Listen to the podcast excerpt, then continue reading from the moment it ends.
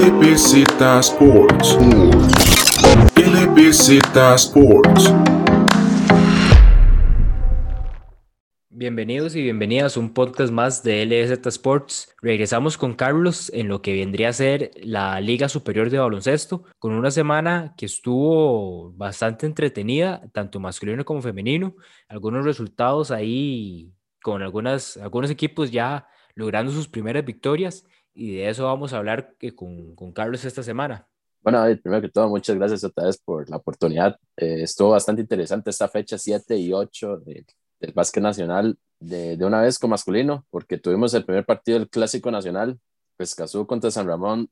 Eh, de parte mía, más allá de que sea jugador de la, de la liga como aficionado, yo, yo ya sí esperaba de que estos dos equipos pues se pusieran a jugar mucho mejor de lo que habían jugado para mí las últimas dos temporadas, porque eran como, más calculadores y sin tanto riesgo, y así fue, o sea, realmente este, este clásico nacional tuvo bastante emoción en cuanto, al, en cuanto a la parte de, de dinámica de los dos equipos, pero la balanza se inclinó hacia San Ramón en el último cuarto, principalmente David y eso inclusive le, le, llegó a quitar el invicto a, a Escazú, que era de hecho el, el líder, eh, en este, el, líder en ese momento de, de, la liga.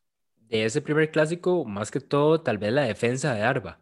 Vemos por lo menos Víctor, que es un jugador que nos venía acostumbrando ya a 25, 27 puntos en, esas, en todas estas fechas, sale con 16, eh, Biggie con 12, como bien decís, tal vez es último cuarto que incluso sacan una, una diferencia de hasta 15 puntos en lo que fue solo el cuarto.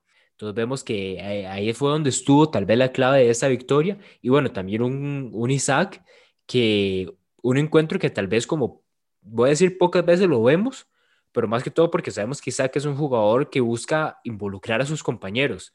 Ya a menos de que sea un partido donde el equipo lo necesite, eh, no es un jugador tan anotador como, como, algunos, como algunos otros, tal vez como un Víctor, que un Víctor se enfoca solo en la anotación.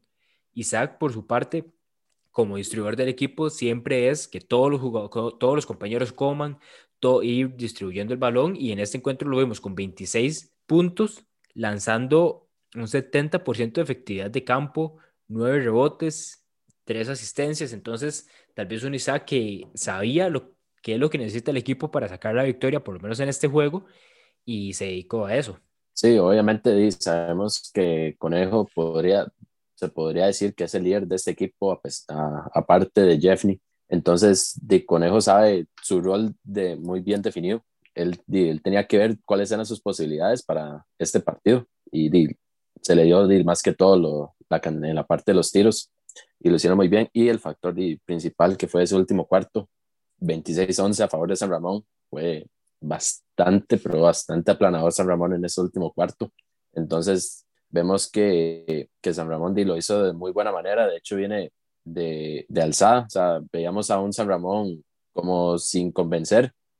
Y después del, del partido que le ganó al Colegio de Abogados por casi 30 puntos, eh, vienen subiendo de nivel bastante y se notó y al quitarle el, el invicto a Escazú, por parte de los otros partidos, vemos y equipos también, Copenhague también saca eh, la victoria en lo que fue la jornada de domingo. Ahí hubo un cambio, incluso para tener un poco más de partidos televisados por TV. Eh, hubo un cambio ahí en el calendario, entonces tuvimos fecha domingo en el Colegio de Abogados, donde el equipo de ARPA incluso saca su segunda victoria en esta semana, derrotando al equipo de Roswell y un Roswell que esta semana perdió los dos encuentros, el, el miércoles contra el Colegio de Abogados y pierde contra, contra eh, San Ramón, perdiendo también su invicto, era uno de los también, conjunto con Escazú, eran los dos equipos invictos que quedaban, pierden ambos partidos.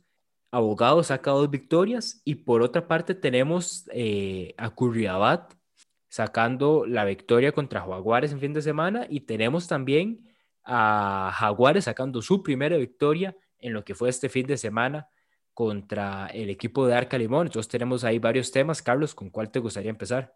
Podríamos empezar con Roswell porque eh, era bastante sorpresivo el, punto de Roswell de, del invicto. O sea, no vamos a negar de que Roswell no era un equipo fuerte, no. O sea, tiene, muchas jugadores, tiene muchos jugadores de, experiencia. Amir Alvarado, Sven Fogan, eh, Oscar Barquero, eh, este, Milton Jiménez.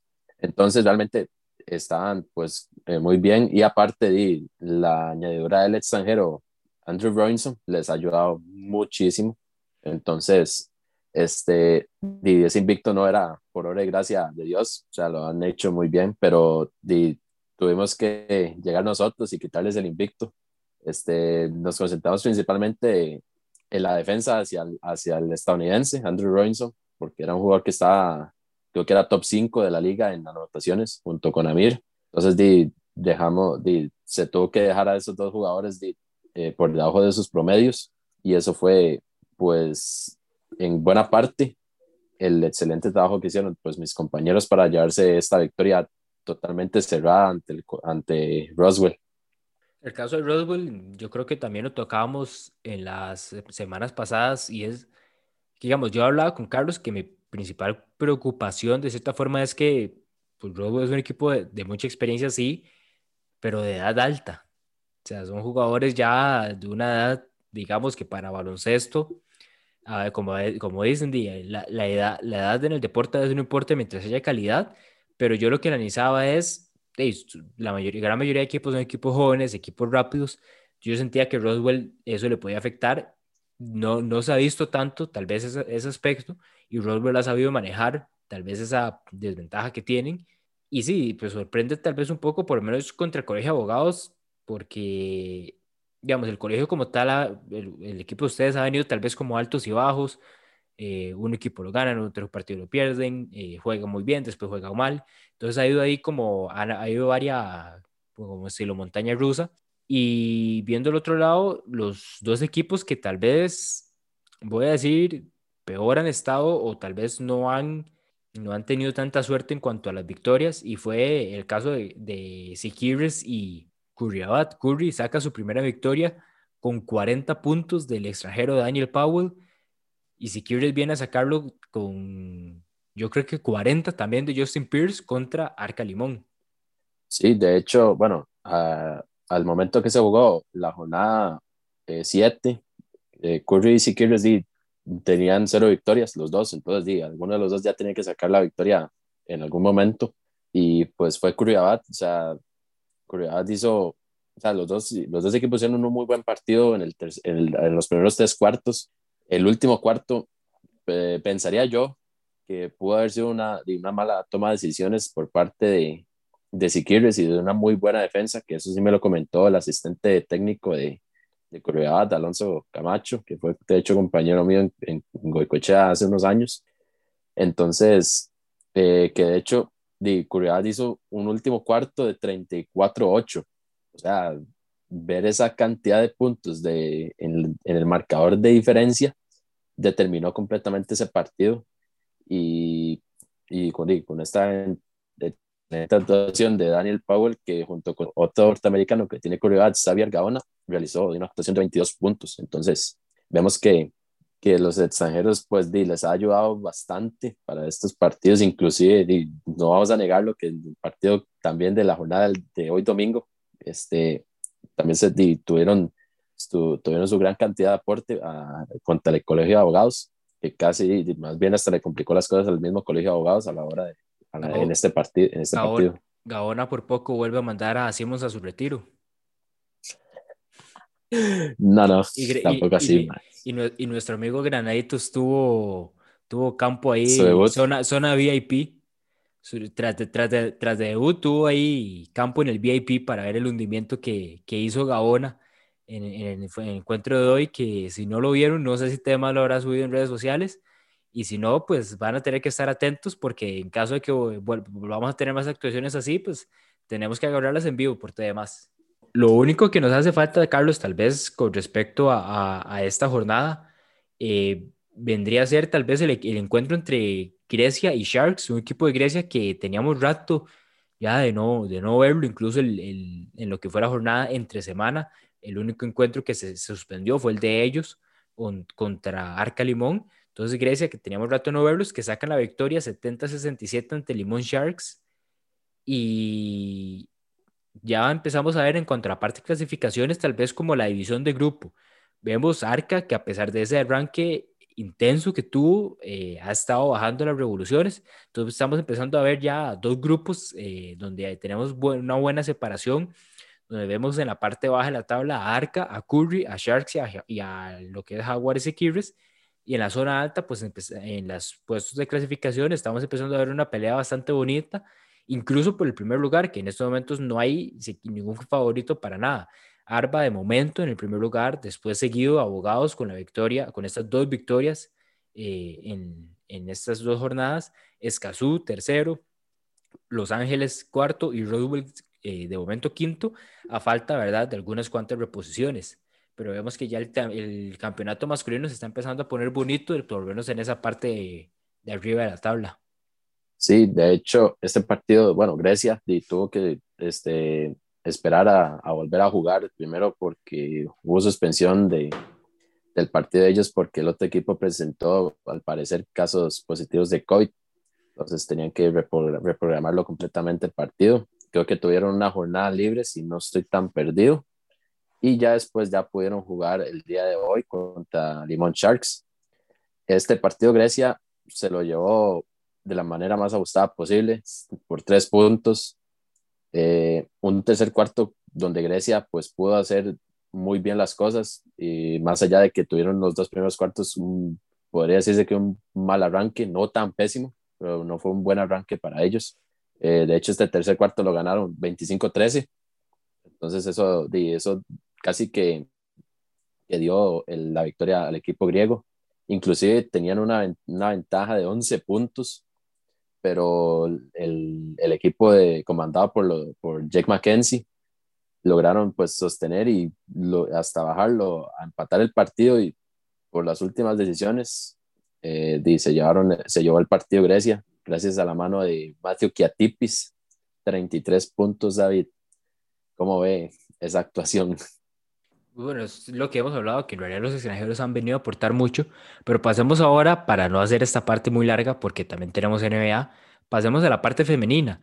Y por más que no me guste decirlo así, eh, yo creo que por lo menos en el primer partido de San Agustín UCR, no, siento que no hay mucho de qué hablar, entonces podríamos pasar más bien a los otros tres juegos que estuvieron un poco más entretenidos. Eh, digo que no me gusta porque por lo menos la parte femenina, hacer menos juegos, podemos dar un poco más de campo a cada uno de los equipos y darle un poco más a todos los partidos, pero viendo el marcador y el juego en sí, los San Agustín no es que queda debiendo porque es un equipo con sus limitaciones más que todo en edad y experiencia, pero la diferencia fue bastante abultada y bastante notoria en este, en este encuentro, entonces podríamos pasar a los que estuvieran un poco más entretenidos que vendría a ser Phoenix 59-56 ante Heredia, se consiguen su segunda victoria y se empiezan tal vez a, recuperar un poco después de tal vez ese, ese arranque lento en la primera parte en, cuanto a fase de grupos. Vemos una victoria principalmente aprovechando, diría yo, algunos de los errores eh, de las heredianas, más que todo en salida, tuvieron varios errores y este equipo de, de Phoenix logró, logró resistir y logró sacar la victoria. Después tenemos también un San Carlos 45-51 contra San Ramón, uno de los equipos que estuvo bastante entretenido. Al final se termina definiendo más que todo porque el equipo San Carleño, lo que fue el último cuarto, pues el, el aro se les encogió, terminaron con un cuarto de cuatro puntos, entonces tuvieron un pésimo cuarto ofensivo y tuvieron problemas para tal vez conseguir esas opciones claras y cerramos la jornada con Santo Domingo 37-51, sale derrotados contra Eagles CR, pierden el invicto y Eagles también vienen, vienen recuperando, vienen lanzando ya y como mencionaba Natalia Galvez en conferencia de prensa, eh, con Basket, Basket 506, ahí saludos al amigo Nacho, pero como mencionaba Nati, es ir, evolucionando el, equipo, eh, tanto Eagles como Curriabat son equipos muy nuevos y que ya vienen tal vez dando esa evolución con respecto a las primeras fechas.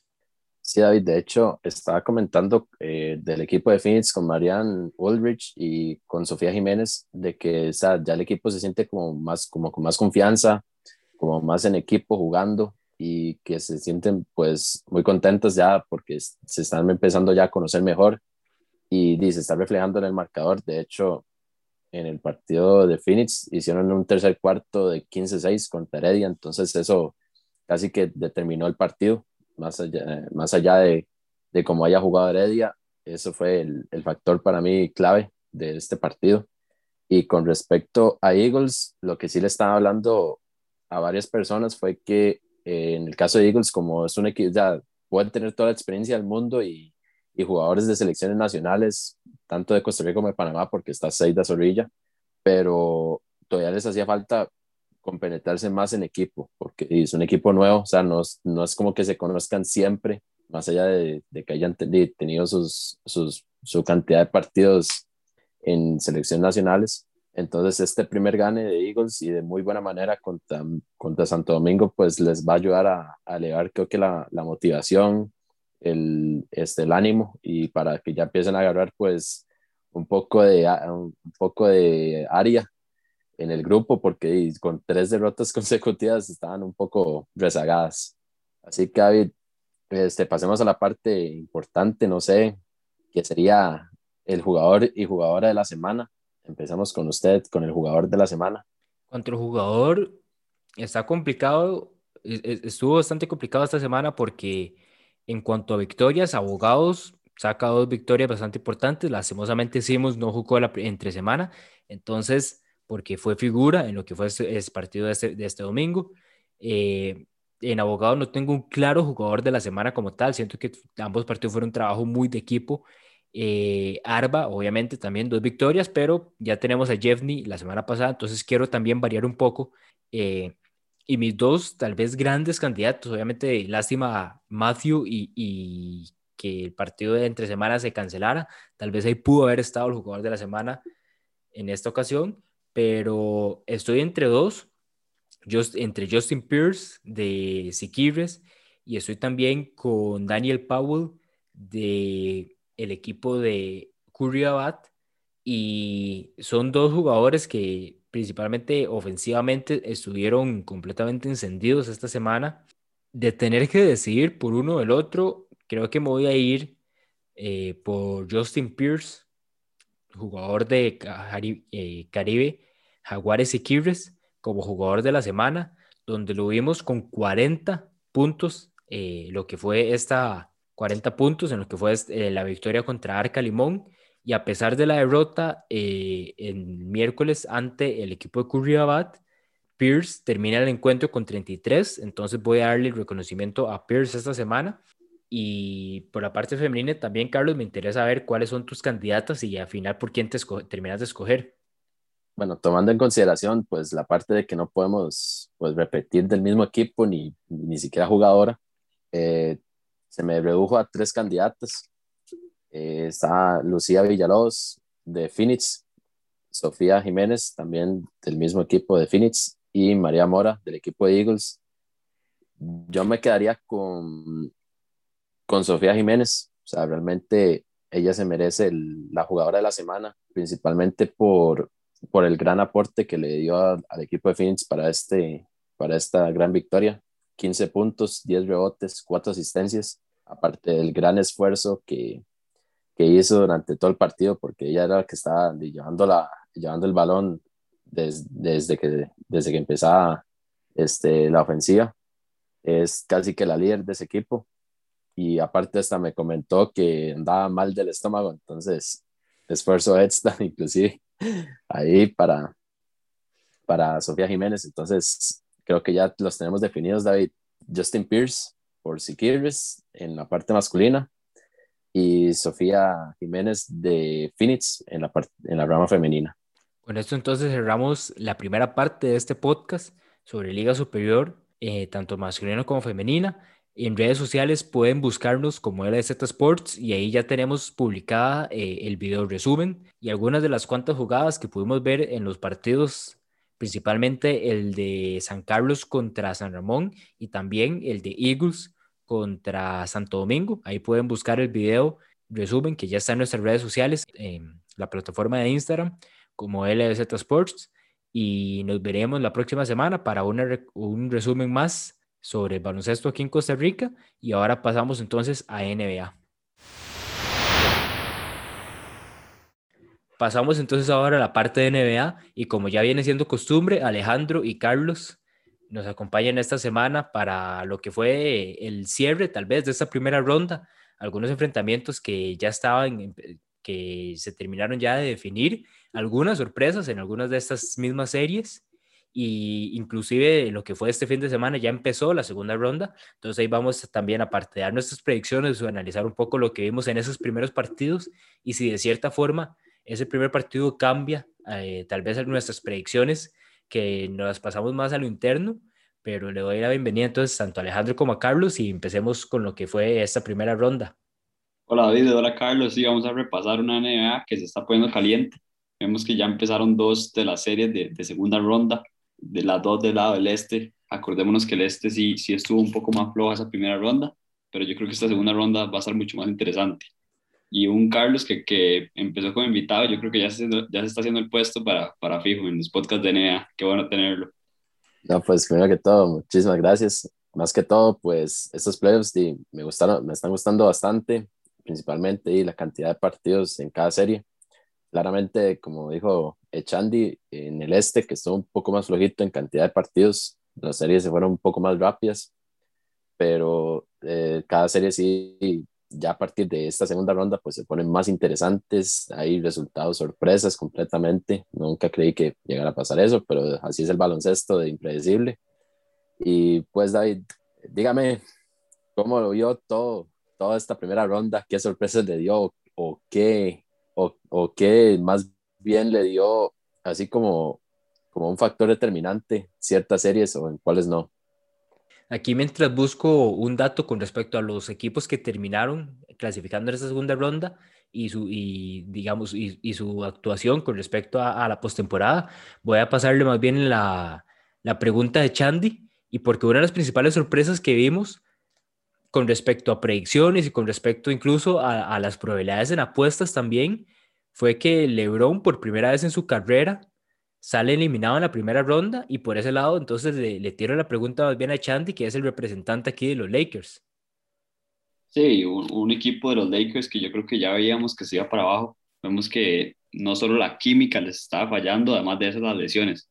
Un equipo sin Anthony Davis que en este último partido donde más lo necesitaban se vuelve a lesionar un LeBron James que se perdió la mayor cantidad de partidos que se ha perdido en su carrera este año. Entonces unos Lakers que además de eso, a principio de temporada, cuando agarraron a Montrezl Harrell y a Dennis Schroeder, yo dije, este equipo está listo para, para ser bicampeón, pero vemos que no es solo hacer las fichas, sino que tener una química y este año no la tuvieron como si la tuvieran una burbuja. Y yo creo que David, estamos en la misma. O sea, la burbuja tenía algo, tanto para los Lakers como para el Miami Heat. Yo creo que los dos nos queremos devolver para esa época cuando eran los tiempos de oro, porque ahorita los Lakers y, y el Heat se fueron en primera ronda. Bueno, en mi caso, digamos, viendo de los Lakers, eh, no sé, o sea, ah, digamos, el factor de la burbuja claramente va a pesar, o sea, algo tuvo la burbuja a favor de esos dos equipos que lo hicieron pues bastante bien, o sea, no se va a poder negar absolutamente nada, pero y también hay que ver el factor descanso, o sea, tanto los Lakers como el Miami Heat, que ya quedaron pues eliminados en esta primera ronda, y solamente tuvieron 71 días de descanso de, de off-season.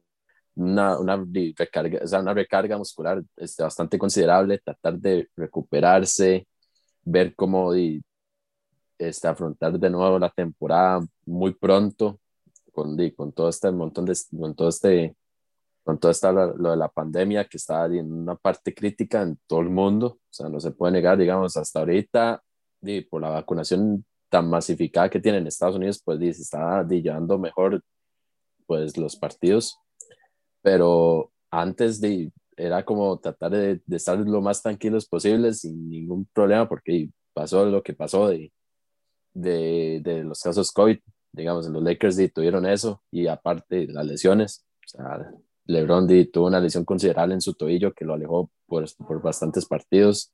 Anthony Davis también. Y después, digamos, se recuperó muy bien Anthony Davis ya para empezar a jugar playoffs y se vuelve a lesionar. Entonces es un factor que, que sí determinó bastante y yo creo que este, los Lakers no, no dieron como su mejor versión realmente. O sea, yo viendo hombre por hombre, yo dije, es, los Lakers pueden llegar a ser rápido y, o sea, pueden llegar lejos y pueden hacerlo de buena manera, pero no encajaron todos, o sea, lastimosamente no pudieron encajar todos.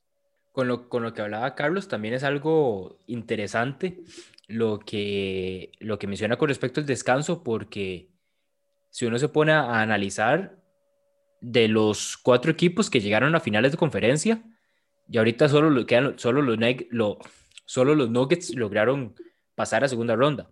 Lakers, que fueron los que incluso llegaron a final, están eliminados. Miami está eliminado. Los Celtics, que el año pasado estuvieron en semifinales, en las finales de conferencia, están eliminados. Entonces ahorita los Nuggets son los únicos que lograron tal vez dar ese, digamos, conseguir un poco más lejos en esos playoffs y habría que ver qué, digamos, tal vez los jugadores que tanto habrán sentido tal vez ese corto periodo de descanso, pero también vemos que incluso los, los mismos Nuggets tampoco es como que son el equipo, o sea, también han sufrido el tema de las lesiones, principalmente como vimos con Jamal Murray esta temporada. Y sí, como Carlos pues, hablaba con respecto a, a las, las, estadísticas, lo que más llama la atención de este, de este es que siempre se habla mucho de que los equipos de LeBron necesitan tiradores.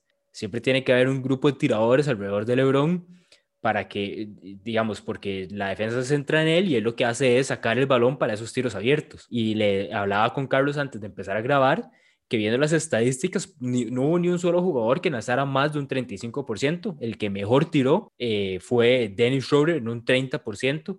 Y vemos, vemos que por lo menos en la serie fueron 8 de 26 lanzados. Por parte de Cal Kuzma, 4 anotados de 23 lanzados. Alex Caruso, 5 de 17. Wesley Matthews 7-25. Vemos a Caldwell Pope, que incluso estuvo, eh, estuvo, terminó lesionado la serie, con cuatro anotados de 19 lanzados. Y el único que, de lo poco que jugó, logró ser efectivo fue Mar Gasol en ese aspecto, con 7 siete, anotados de 11 intentos. Pero Gasol lo que podía hacer era, primero que todo, no estaba, eh, digamos, ayudaba un poco a expandir un poco esa parte de, lanzamiento exterior, pero o sea, Gasol no es un jugador que si lanza 30 va a tener, va a seguir manteniendo tal vez esta efectividad. Y un equipo, los Lakers, que yo creo que los tres coincidimos que sería más fuerte que el año pasado. Vemos que tienen a, a THT, ese jugador joven que parece que es el jugador joven que quiere mantener los Lakers. O al menos, Alejandro, o al menos eso era lo que todos pensábamos. Los Lakers, de los cambios importantes que tuvieron fue Region Rondo, que salió del equipo, de la, en cuanto a las salidas importantes fue Region Rondo, Dwight Howard, Javel McGee y Danny Green, y en esos momentos los cuatro jugadores están todavía vivos en cuanto a la postemporada con sus respectivos equipos. Exacto, entonces yo creo que los Lakers malinterpretaron la información, los jugadores que tenían, consiguieron otros jugadores que también parecían bastante interesantes, como es Wesley Matthews. Cuando lo consiguieron me pareció que era una buena adquisición, pero en realidad no se sintió para nada cómodo como se sintió en algún momento en los Milwaukee Bucks. Y después, en media temporada, con las lesiones, consiguen a Andrew Drummond, que todos decíamos que iba a llegar muy fuerte, pero una Andrew Drummond que yo creo que dejó muy claro que poner números bonitos en el fantasy, poner números bombeados de, de más de 20 puntos, más de 10 rebotes y más de 5 asistencias, no lo es todo en el básquet, es un jugador que el Lakers no jugó para nada bien, entonces yo creo que uno tiene que traer a la cancha mucho más que solo números. Y además de eso muestra que, que cualquiera de los jugadores que pone números buenos en equipos pequeños no necesariamente va a ser bueno en un equipo grande. De hecho, bueno, eh, de hecho, eso yo lo había hablado con un compañero mío del equipo de abogados, que digamos, Andrew Drummond para mí es un muy buen jugador, o sea, poner números de ese tipo no lo hace cualquiera en la liga, más allá de que sea solamente un centro que no te hace, que no te crea un, buen tiro. Pero lo que yo sí lo que yo sí pensaba era que, digamos, Drummond en un equipo como los Pistons era solamente él ser la estrella y tratar de llevar el equipo a playoffs, que es tal vez como, un, como el máximo a, a, lograr en ese, el máximo a lograr en esa franquicia.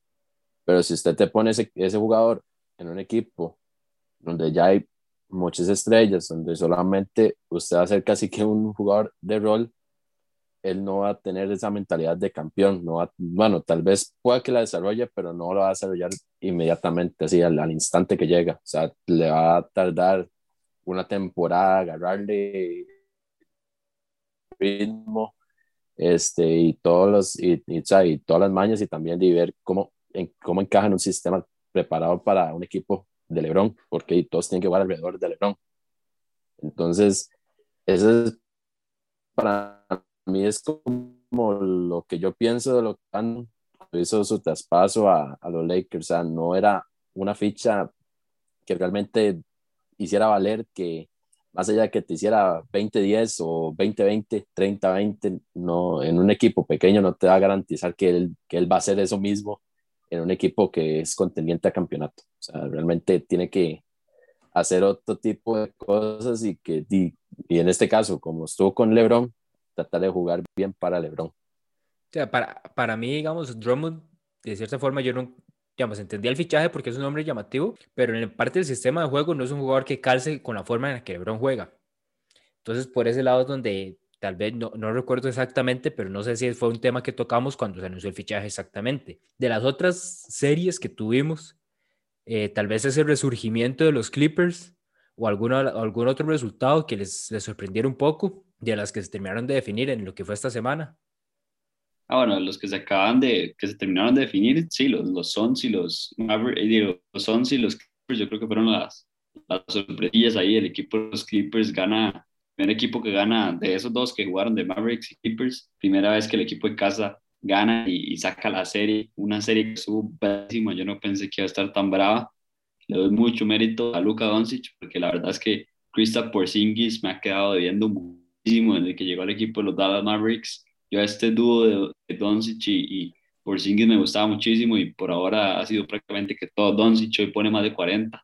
Entonces me parece que Doncic, se está volviendo ya, en, para mí ya es top 3, top 5 mejores, no top 5, top, top 5 mejores jugadores de la liga, jugadorazo Doncic. Me encantó lo que hizo y del otro lado Kawhi yo creo que se puso la batuta porque Paul George hoy no se escondió tanto, pero en otros partidos sí se esconde mucho. Y, me lo voy a adelantar, David, y nada más voy a decir que sí me sorprendió mucho el, el gane de hoy de, de los Atlanta Hawks contra, contra los Philadelphia 76ers. Y el gane, que cómo fue. El equipo de Atlanta al, mitad de, partido estaba poniendo números absurdos. Trey Young tiró lo que quisiera. Entonces me parece que este equipo de Atlanta, yo no le he dado el mérito y yo no lo he puesto como un continente en el este, pero se ve bastante bravo. En el caso de las conferencias, de la parte del oeste, me sorprendió los Clippers, principalmente, y ese era el factor que yo quería ver desde hace mucho rato, desde que llegó a los Clippers, Kawhi Leonard.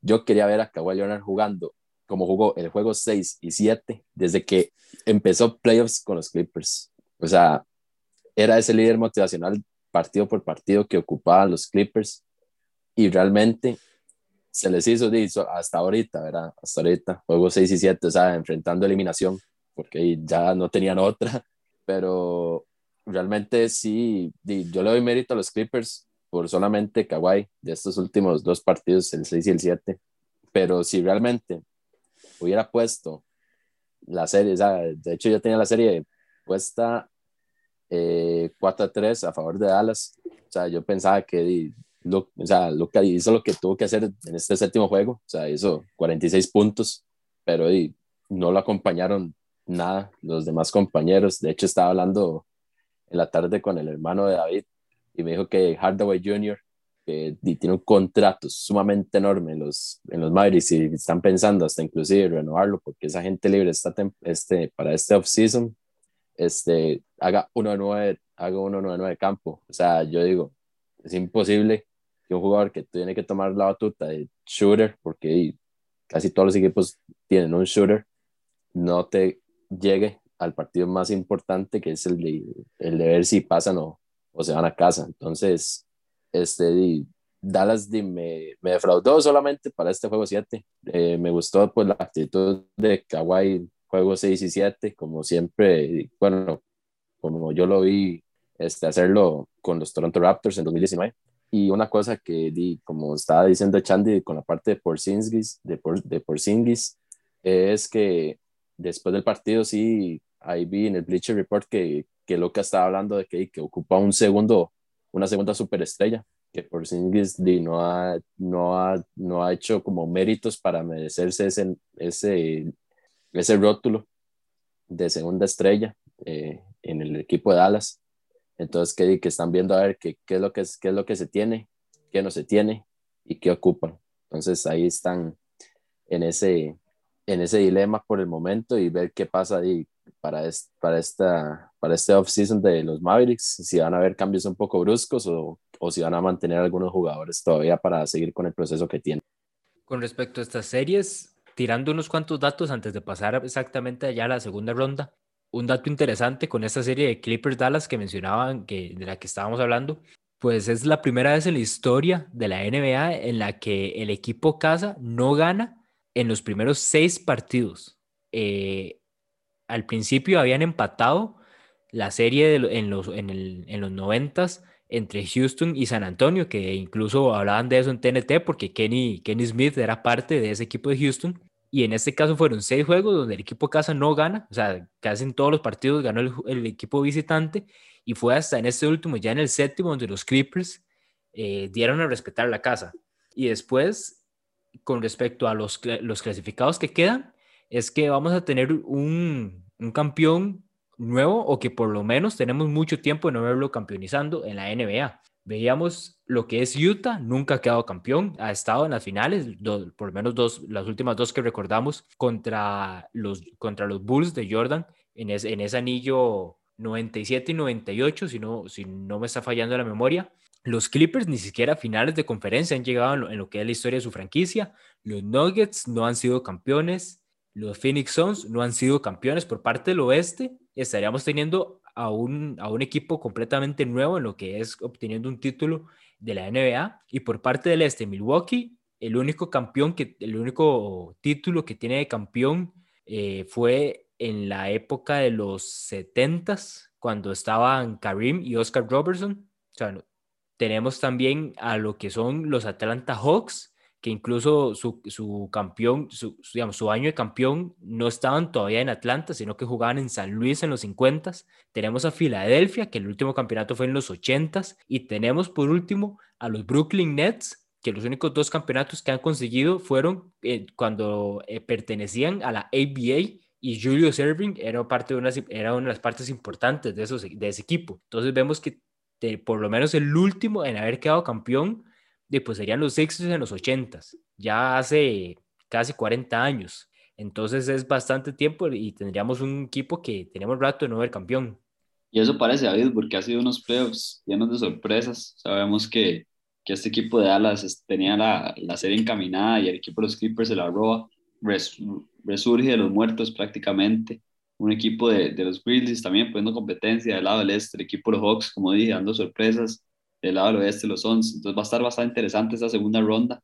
Yo creo que el, el, la conferencia del este me quedó debiendo muchísimo en esa primera. Tres series de 4-1, entonces me parece que, que, no estuvo muy pareja, pero esta segunda ronda me gustan mucho los matchups que hay. Me parece que el equipo de, de, los Hawks, como dije, le puede competir bastante a este equipo de los Sixers y cuidado, le saca la serie porque Trey Young se, se prende muy rápido. Dicen que Joel Embiid no está al 100%, como es uno de los problemas de ahorita de, de los grandes de la NBA hablando de Porzingis, que no ha llegado a este equipo de Dallas a lo que se esperaba. Entonces va a estar interesante, unos Dallas Mavericks que tienen jugadores, unos role players interesantes, como es Finney Smith Jr., que marcó bastante bien a, las estrellas de los Clippers en esta serie, pero yo creo que sí hay que buscar en un segundo un Robin a, a, Luca, porque se está desperdiciando un talento que tiene, porque Luca está ya para hacer un run para ir a esos, a esos finals buscarle o, o, de cierta forma ponerle un ultimátum a, a Porzingis y como de decirle póngase vivo porque, o por lo menos que el mismo Porzingis haga un cambio de chip tal vez con lo que fue esta serie.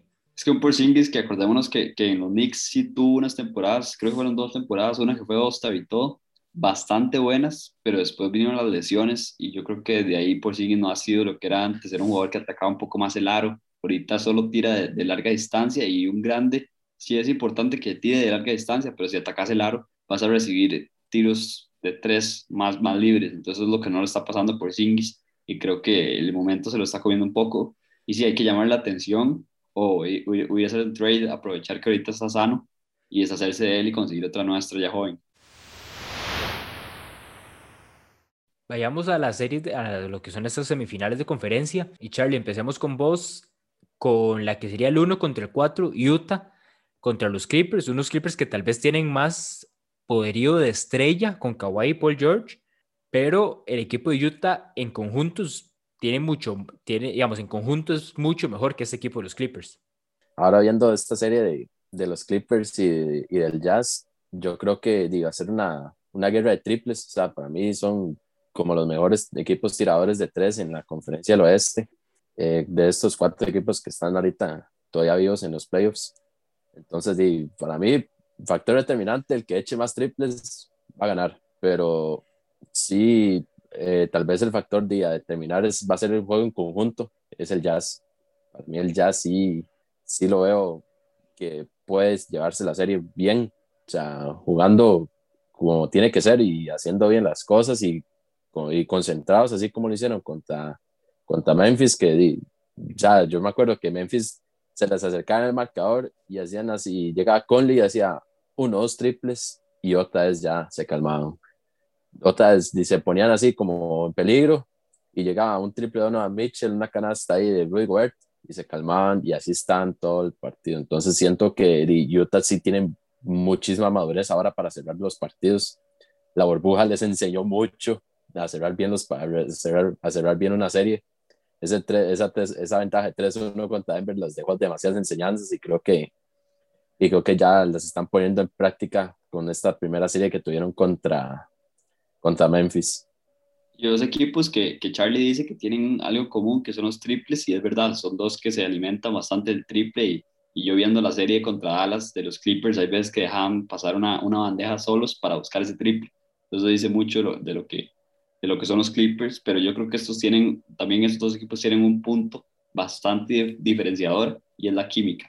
O sea, siempre se le ha reclamado a este equipo, los Clippers, que lo que más le hace falta es química, que Kawhi Leonard es, un líder no muy verbal, Vemos que, como, dijo, como dijo Carlos, en el, en juego 6 y 7 contra Dallas fue el que, el que tomó dos tiros importantes, pero eso le ha costado a Kawhi en este equipo de los Clippers y Paul George no está ni cerca de ser un líder en este equipo.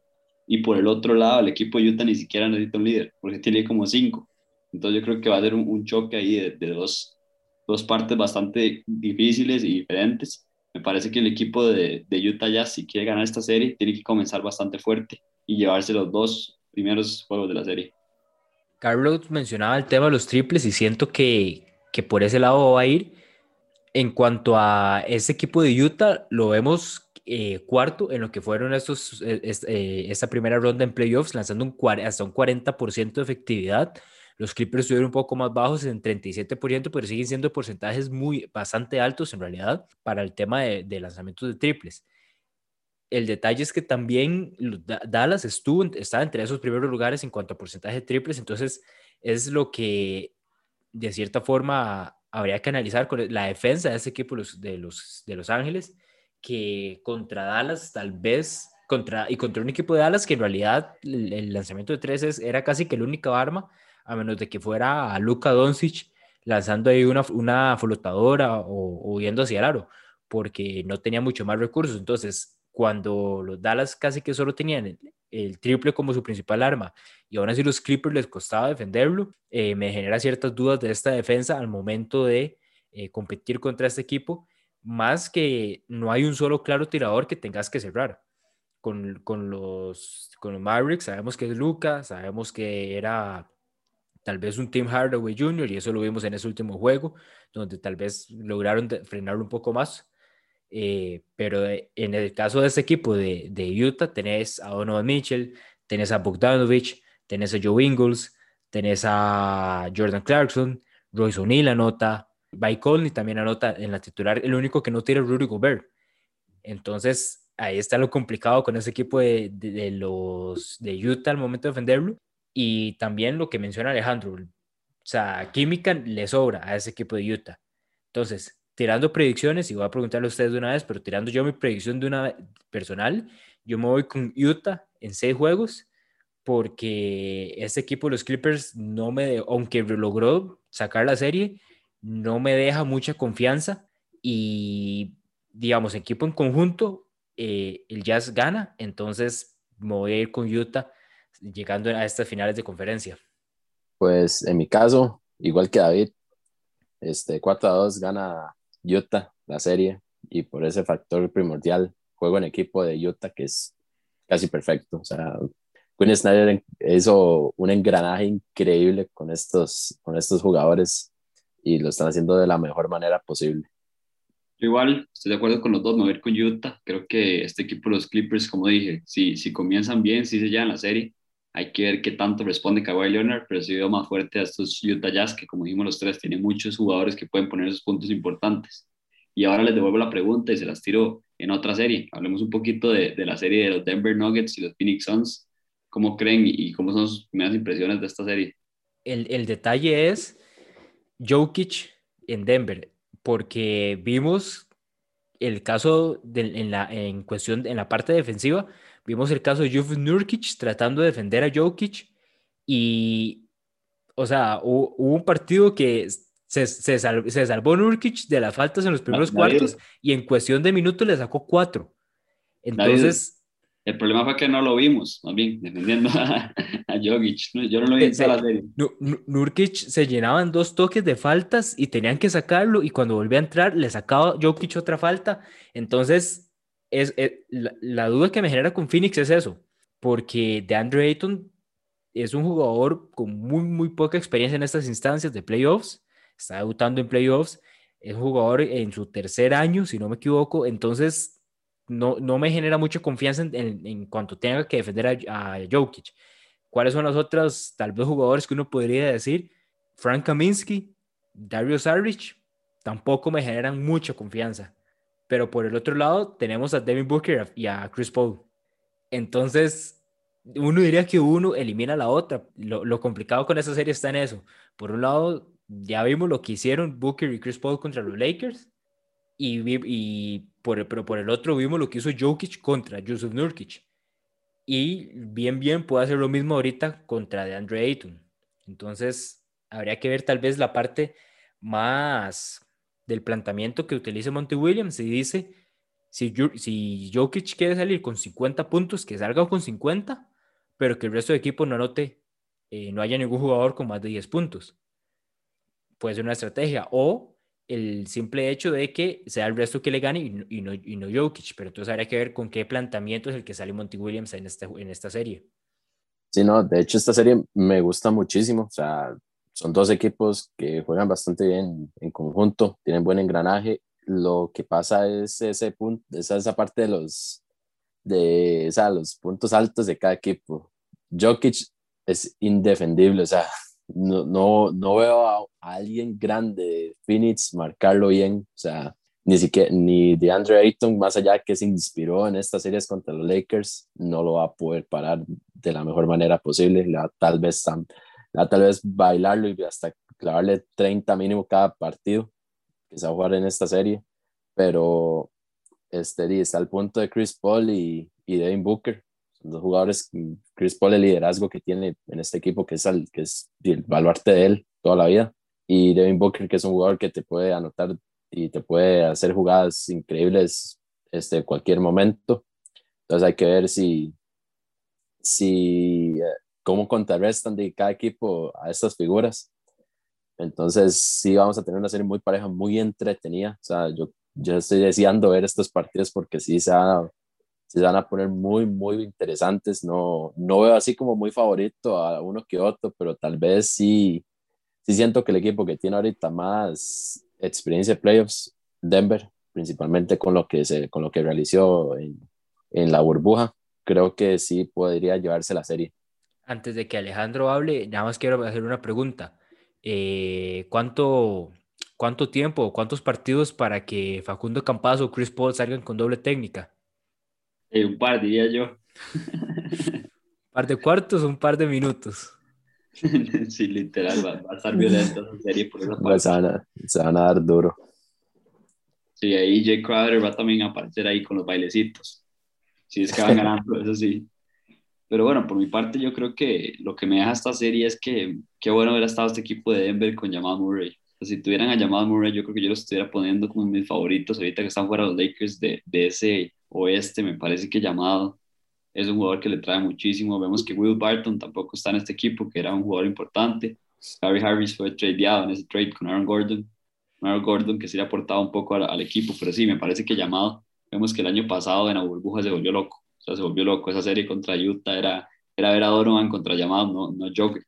Entonces yo creo que llamado sí, sí era ese, esa figura de, de los playoffs Jokic lo está haciendo este año, pero hay que ver, hay que ver. Ustedes no le están dando nada de amor ahí a un DeAndre Ayton, ya lo están dejando. Eh, Charlie dijo, le van a quedar más de 30 cada partido y lo van a bailar.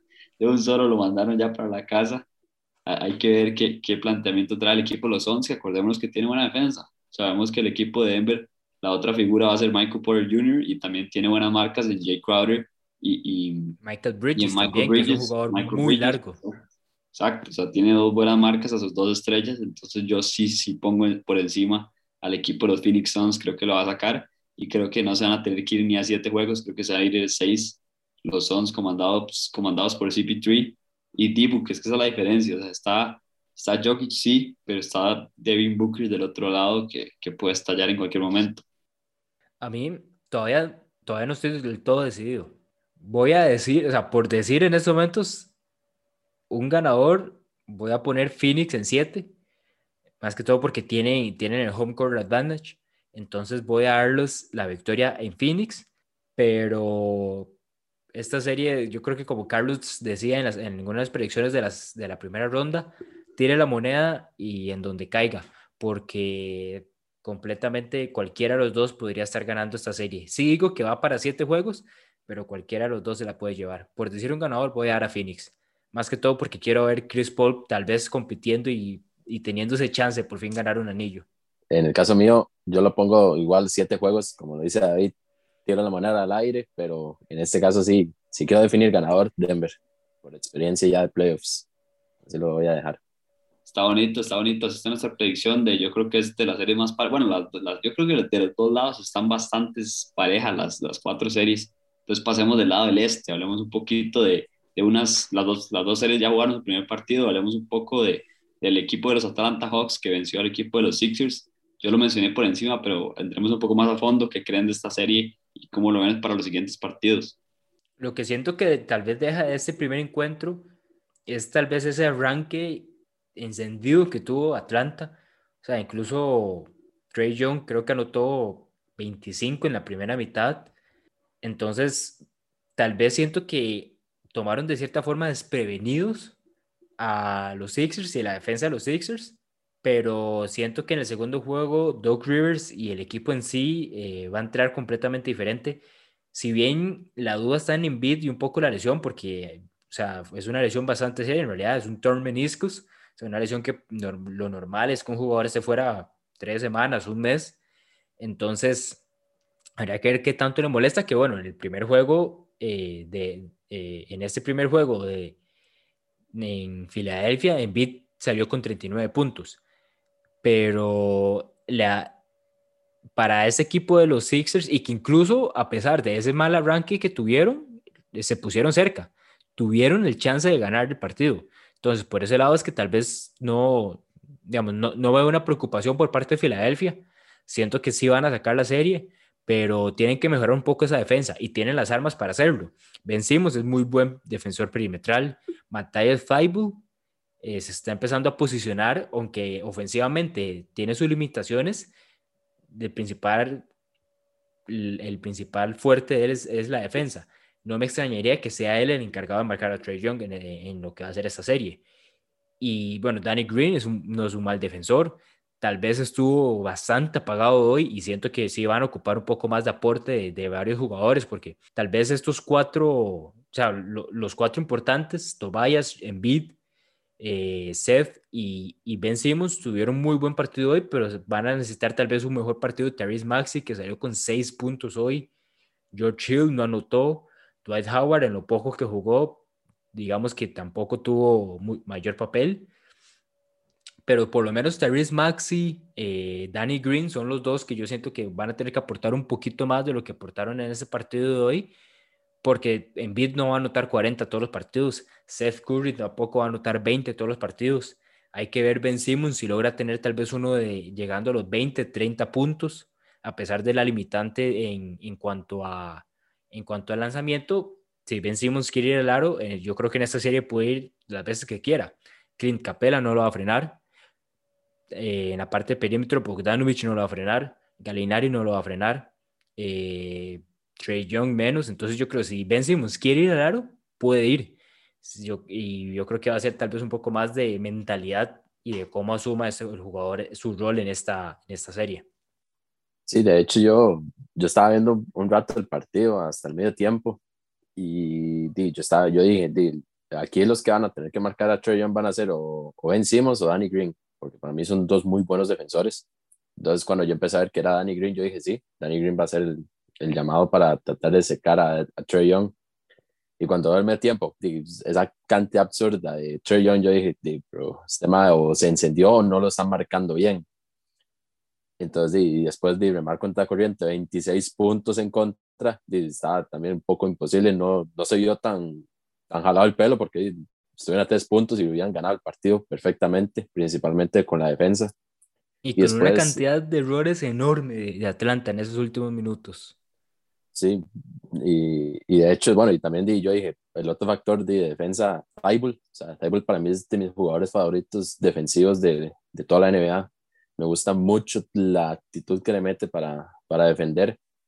Y, di, le puso las cosas complicadas a Trey Young, o sea, empezó ya Trey Young en, en, el último cuarto ya a tirar este, mucho, mucho triple desesperado, como que entonces yo pienso que que por lo menos a, a, Filadelfia esto es como una jalada de orejas, como se podría decir popularmente, como para decir, vea lo que pasó, no vuelvan a cometer los errores. Hay que poner el caso de Embiid, di, Embiid puede clavar 39, pero con, pero con, esa, pero con esa lesión de los meniscos di, lo está limitando un poco. Aparte, eh, yo creo que hay que tener di, eh, consideración de los dos nombres que dio David, este, tanto Terry Maxey como Danny Green en ofensiva Danny Green, sabemos que es un buen tirador, o sea, no, no se puede negar, pero y a veces en playoffs... Recuerdos, recuerdos de Vietnam para Danny Green hoy. Esos recuerdos de Vietnam duros de la burbuja con los Lakers que di, no, estaba, no le estaban entrando. Entonces, di, ojalá que di, no le pase eso. O sea, porque yo pienso, a mí me gusta mucho como, como el equipo de los Sixers, principalmente por Embiid, que dices, lo está mereciendo mucho, pero este, di, hay que ver qué, qué ajuste hace Doc Rivers. Doc Rivers es un entrenador muy capacitado, o sea, ya está, ha sido campeón de la NBA y siento que sí tiene pues todo, pues todo un arsenal completo en, los Sixers para poder ganarle a, Atlanta de muy buena manera. Aunque eso sí, no, no se puede desmeritar a Atlanta. Atlanta está haciendo muy bien las cosas. jamás creí que, que la poca experiencia de esos jugadores tuviera un impacto tan tan positivo para, en esta, en esta postemporada.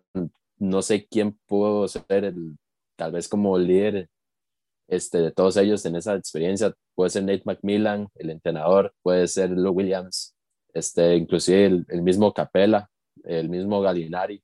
Pueden ser algunos jugadores que tengan ese rol de, de líderes de experiencia de, de playoffs a la hora de, a la hora de, de, estas instancias y lo están haciendo pues de muy buena manera pues todos estos pues, todos estos jugadores de jóvenes Trey Young John Collins eh, DeAndre Hunter que lastimosamente no pudo jugar hoy por, por porque tenía un golpe en la rodilla entonces eh, siento que los, lo van a hacer bien aunque sí yo creo que Filadelfia puede hacer mejor las cosas y principalmente es por por Doc Rivers el equipo de Atlanta, que vemos que le roba esa, esa localidad al equipo de los Sixers. Veo, veo a, Charlie haciendo así la mano y debe que Christian Pulisic metió gol, ¿verdad, Charlie? Eso es. Se lo está llevando Estados Unidos a México, esa final de, del Final Four. Y bueno, para volver al partido un poco, volviendo a la NBA, eh, me parece que el equipo de Atlanta, quiero resaltar algo que ha dicho eh, Carlos en podcast pasado y ve el, lo bien que está jugando John Collins. Es un jugador que en temporada regular no puso su numerote, se lesionó un poco, pero parece que en estos playoffs está muy enganchado. Y en los Sixers sí quiero decir dos cosas. La primera es que yo le dije a David, David y yo hablando un poco de los cambios que se hicieron a principio de temporada, dije que siempre me gustó mucho ese set de Seth Curry a, los Sixers. Me parece que el equipo de Dallas dejó ir un, un, tirador muy bueno, que en la burbuja vimos que le sirvió muchísimo y que yo creo que le hubiera servido bastante en esa, en esa serie contra los Clippers sabiendo que, que Dallas necesitaba esos triples y que Luka Doncic los encuentra muy fácil a esos tiradores. Me parece que ahí se equivocó el equipo de Dallas. Muy bien los Sixers, consiguen a Curry y después consiguen a Danny Green, otro tirador, que me parece que son dos adquisiciones muy buenas porque hay que resaltar eh, el punto grande aquí a los Sixers y el, la habilidad más grande, y es que Ben Simmons lleva otra vez otro año, yo creo que ya termina, bueno, ahorita termina el año, y va a ser otro año de Ben Simmons sin tirar nada, o sea, sin mejorar nada su tiro, ni tratar de mejorarlo. A mí me preocupa muchísimo porque Ben Simmons con algo de tiro sería de los mejores jugadores de la NBA, tiene muchísimo talento, pero yo creo que si no mejora ese tiro se va a quedar ahí. La NBA no está para no tener un tiro. En este partido tiró 3 de 10 tiros libres, me parece que, el base, el equipo no puede hacer eso. Sabemos que, que en la serie contra Washington, hasta, en un partido le empezaron a hacer las faltas intencionales como si fuera Dwight Howard. O sea, ¿cómo no le da pena a Ben sentirse así? Que el, el, equipo quiera ponerlo en la línea de tiros libres. Me parece que Ben Simmons tiene que empezar a, a buscar ese tiro porque no está haciendo ningún esfuerzo. Sí, bueno, lo que, lo que estaba diciendo, de hecho, de Chandy, eso pasó inclusive en el partido hoy, digamos que pedía tiempo fila hacía la jugada, apenas decía vencidos, pum, la falta. O sea, era para ver qué pasaba, porque lo sabemos que obviamente, digamos, esa falta sí es táctica ya por el hecho de que, de que solamente te obliga a hacer dos tiros, a pesar de que estés tres o más puntos, porque no, no, te da, no te va a hacer tanto daño. Y si te la haces a vencimos, todavía es mucho más beneficio porque te puede fallar hasta los dos libres. para mí, digamos, Ben tiene que concentrarse en eso, en los condenados tiros libres si se concentra en esos tiros libres, va a poder ayudar muchísimo, pero muchísimo a Filadelfia. Empezar por ahí, por lo menos. O sea, que yo, y yo creo que Carlos, como digo, y Carlos también lo va a conocer, cuando uno está en un partido o en un entreno y no estás anotando afuera, no estás anotando tal vez algunas ocasiones y te pones a lanzar tiros libres y ni eso entras, sabes que es un, simplemente es un mal día. Pero a veces, por más, digamos, por más, por, por peor que sea tu rendimiento, tal vez desde, la zona de tiro de tres, por lo menos tratar de sacarlos libres es como tener una esperanza. En el caso de Simon, sabemos que no tira de tres. En, lo que fue el partido, tuvo siete anotados de siete lanzados en cuanto a tiro de campo. Obviamente, todas esas fueron bandejas o hundimientos. Y el detalle es ese, pues los tiros libres. Y si, si vencemos, que por lo menos vaya empezando por ahí y ya después podemos ir empezando a evolucionar, tal vez con un, un tiro tal vez de media distancia, que sea efectivo en media distancia y ya después ir un poquito más para atrás y empezar la zona de tres. Pero es algo que va a tener que trabajar sí o sí. Más eh, con Embiid, porque son dos jugadores que juegan adentro. Pasando a las predicciones, yo voy a adelantar la mía para ir recortando un poco el tiempo y, y ir cerrando aquí. Eh, voy a dar la mía con Sixers en 6. Siento que se despiertan y ahí eh, no, no, no, creo que la vayan a llevar tan largo a, a, a siete juegos. Voy a decir que Sixers en 6 y quiero conocer también sus opiniones.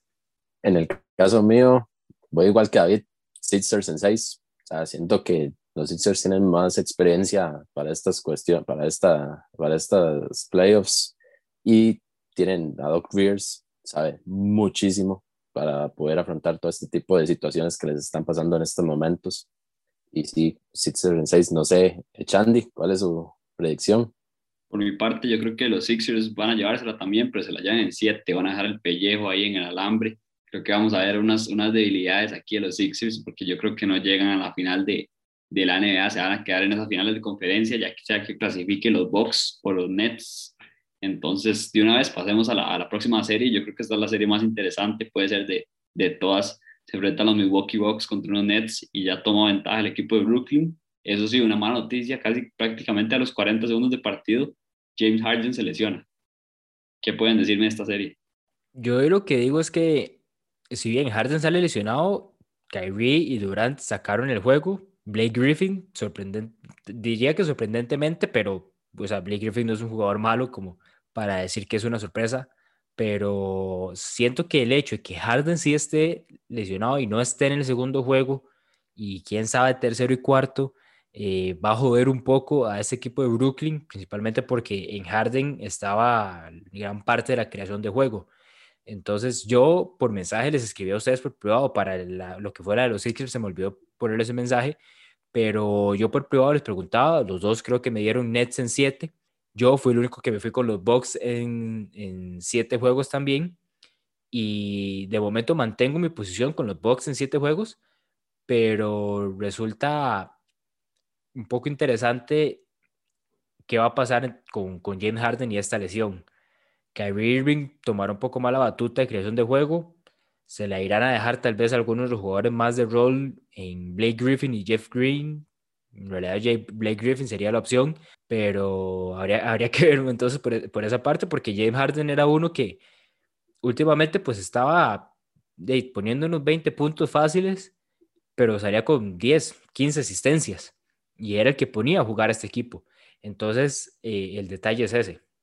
No, pues en este caso, Brooklyn lo hizo muy bien en este partido y de hecho yo estaba, yo no pude ver el partido al puro inicio, este, y me pongo a ver estadísticas cuando viene al medio tiempo y veo que Harden, y veo que Harden no tiene nada y yo, pero ¿qué pasó con Harden? Después de ya me meto a profundizar y veo un minuto y yo, Harden salió lesionado, o sea, algo le tuvo que haber pasado, ya después de empezar a ver de que que, que, era la, que era la pantorrilla de nuevo, que tuvieron que sacarlo del, del gimnasio inmediatamente para hacerle todos los exámenes resonancias magnéticas, todo eso. Entonces, yo dije, di, no, pues, la hora le va a costar un poco más a los Nets, pero todavía tienen la capacidad para ganarle bien a los Bucks. Eh, y lo hicieron pues muy bien en este primer juego. O sea, eso sí, sí estoy pensando pues mucho ya para los siguientes, porque Harden, Harden era el, como lo dice David, dice que ponía a jugar a todo este equipo completamente. Harden creaba todas las jugadas posibles y por haber para los Nets muy bien hechos. Entonces, hay que ver cómo, cómo se desarrolla Kyrie eh, en, en, primera instancia. Después, Kevin Durant, que sabemos la calidad que tienen ellos dos. Pero el principal factor van a ser los, los jugadores de rol. Blake Griffin, Joe Harris, tal vez un Nicholas Gladstone, Landry Shamet, Mike James. Entonces, hay muchos nombres que pueden subsanar esa, esa, pequeña esa, esa pequeñña pero dolorosa baja de James Harden en el equipo que ya hasta está confirmado que no va a poder jugar el, el juego 2 mañana, mañana, ¿verdad? Es, que yo sepa, lo estamos grabando domingo. Entonces, eh, vamos a ver qué sucede. Ojalá y los Nets puedan imponerse un 2-0. Un 2-0 creo que sí determinaría mucho esta serie. Y, para mí hay un jugador clave en esta serie y va a ser Chris Middleton. Me parece que después de este primer juego se devuelve un poco a la, realidad todo, porque Chris Middleton tiró 6 de 23 en este partido. Entonces creo que, que vuelve el Chris que yo conozco, el Chris que, que no me gusta, el Chris que se esconde en los playoffs. Entonces sí, le voy a tirar a Chris Middleton porque es de esos jugadores que tengo fichados y que quiero que aparezcan. Por el otro lado, Tobias Harris, que yo también le voy a tirar, pero no, puso sus numeritos decentes. Entonces le toca a Middleton hoy va a ser la clave de este equipo, un, equipo de los Nets que, que, se queda sin Harden, pero como dicen ustedes, o sea, tiene de todo lado por donde agarrar Bruce Brown, que es otro jugador que en cualquier momento ya lleva 15, 16 puntos y, ya aporta muchísimo al equipo, entonces creo que los Nets iban a sacar la serie, yo a David le dije que en 6, David, en realidad esa fue mi quiniela, así lo puse en la quiniela que hice, después sí siento que puede ser el 7 porque los Bucks jugaron muy bien contra Miami, pero se le doy más crédito Ah, le, le, quito el crédito a Miami, no, no, le doy tanto a los Bucks, quiero verlos aquí contra los Nets y de ahí se ríe, pero sí, no, no he puesto ni las manos, el equipo del Hit. En predicciones. Con, esa, serie ya sabemos que no hay mucho que decir. Eh, bueno, Carlos, ¿qué, ¿qué vayas a decir? No, no sé si me parece que vos sí me habías puesto eh, Nets en 7, ¿mantenés esa? Le quito un juego, Nets en 6.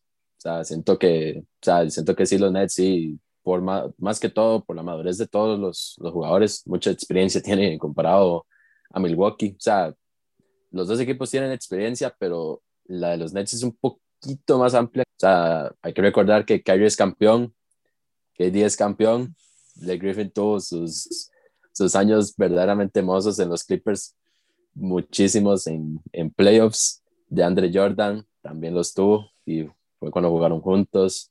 Entonces, si siento a los, a los Nets con, un, con ese jueguito menos, en 6. Entonces, no sé, David, si está man, yo, yo Mantengo, yo mantengo lo mío de box en 7. Eh, siento que este, este equipo de Milwaukee es un Milwaukee muy diferente al año pasado.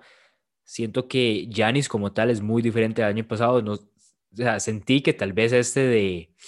Sentí que es, esta serie de, de Milwaukee sentía tal vez mucho, que se hablaba como del cambio de chip de LeBron una vez llegado a los playoffs y yo creo que sentí tal vez ese cambio, ese, ese clic en la mente de Giannis de simplemente ir a, como llaman, de ir a matar en lo que fue esta serie de Miami y siento que podríamos esperar un Giannis igual en lo que es esta serie contra Brooklyn. Lo que hay que ver es lo que dice Alejandro. Chris Middleton, que no lanzó nada en este juego, salió con 13 puntos. Un Drew Holiday que estuvo un poquito mejor, pero tampoco tanto, con 17 puntos. Y, también están después de los jugadores de rol. Brim Forbes, 25% de efectividad. Bobby Portis tuvo su aporte, pero digamos, no, no a lo que venía acostumbrado en temporada regular. Pat Connaughton viene por lo mismo. O y son, son tres jugadores que Bobby Portis desde la banca ha aportado mucho en temporada regular. Y Connaughton y Forbes es nada más de que anoten dos, tres triples y se encienden, como lo vimos contra Miami. Entonces, por ese lado, eh, siento que tal vez hay un poco más de profundidad en ese equipo de Milwaukee, pero obviamente el, la, las luces y, las estrellas están por parte del equipo de los Bucks, de los, de los Nets. Entonces, igual voy a mantenerme con Bucks en 7. Sí, una serie que va a estar muy interesante, como las, las otras tres que repasamos. Creo que estamos un poco de acuerdo en algunas y un poco desacuerdo en algunas series, pero van a estar muy interesantes. con esto llegamos al fin de nuestro podcast. Les recuerdo seguirnos en redes sociales, Facebook, Instagram y Twitter como LZ Sports. Estamos subiendo semanalmente de NBA ya están los playoffs y están muy buenos, los mejores añitos de playoffs que, que están tirando, no hay, no hay un claro, claro favorito. Entonces, para que, para que estén pendientes, estamos subiendo de, de, fútbol nacional ahí con los premios, vamos a subir este miércoles para que también estén pendientes. Y muchas gracias David por el podcast, gracias Charlie como invitado y ya yo creo que ya tiene su silla, su silla puesta para, para el futuro. LBZ Sports. LBZ Sports.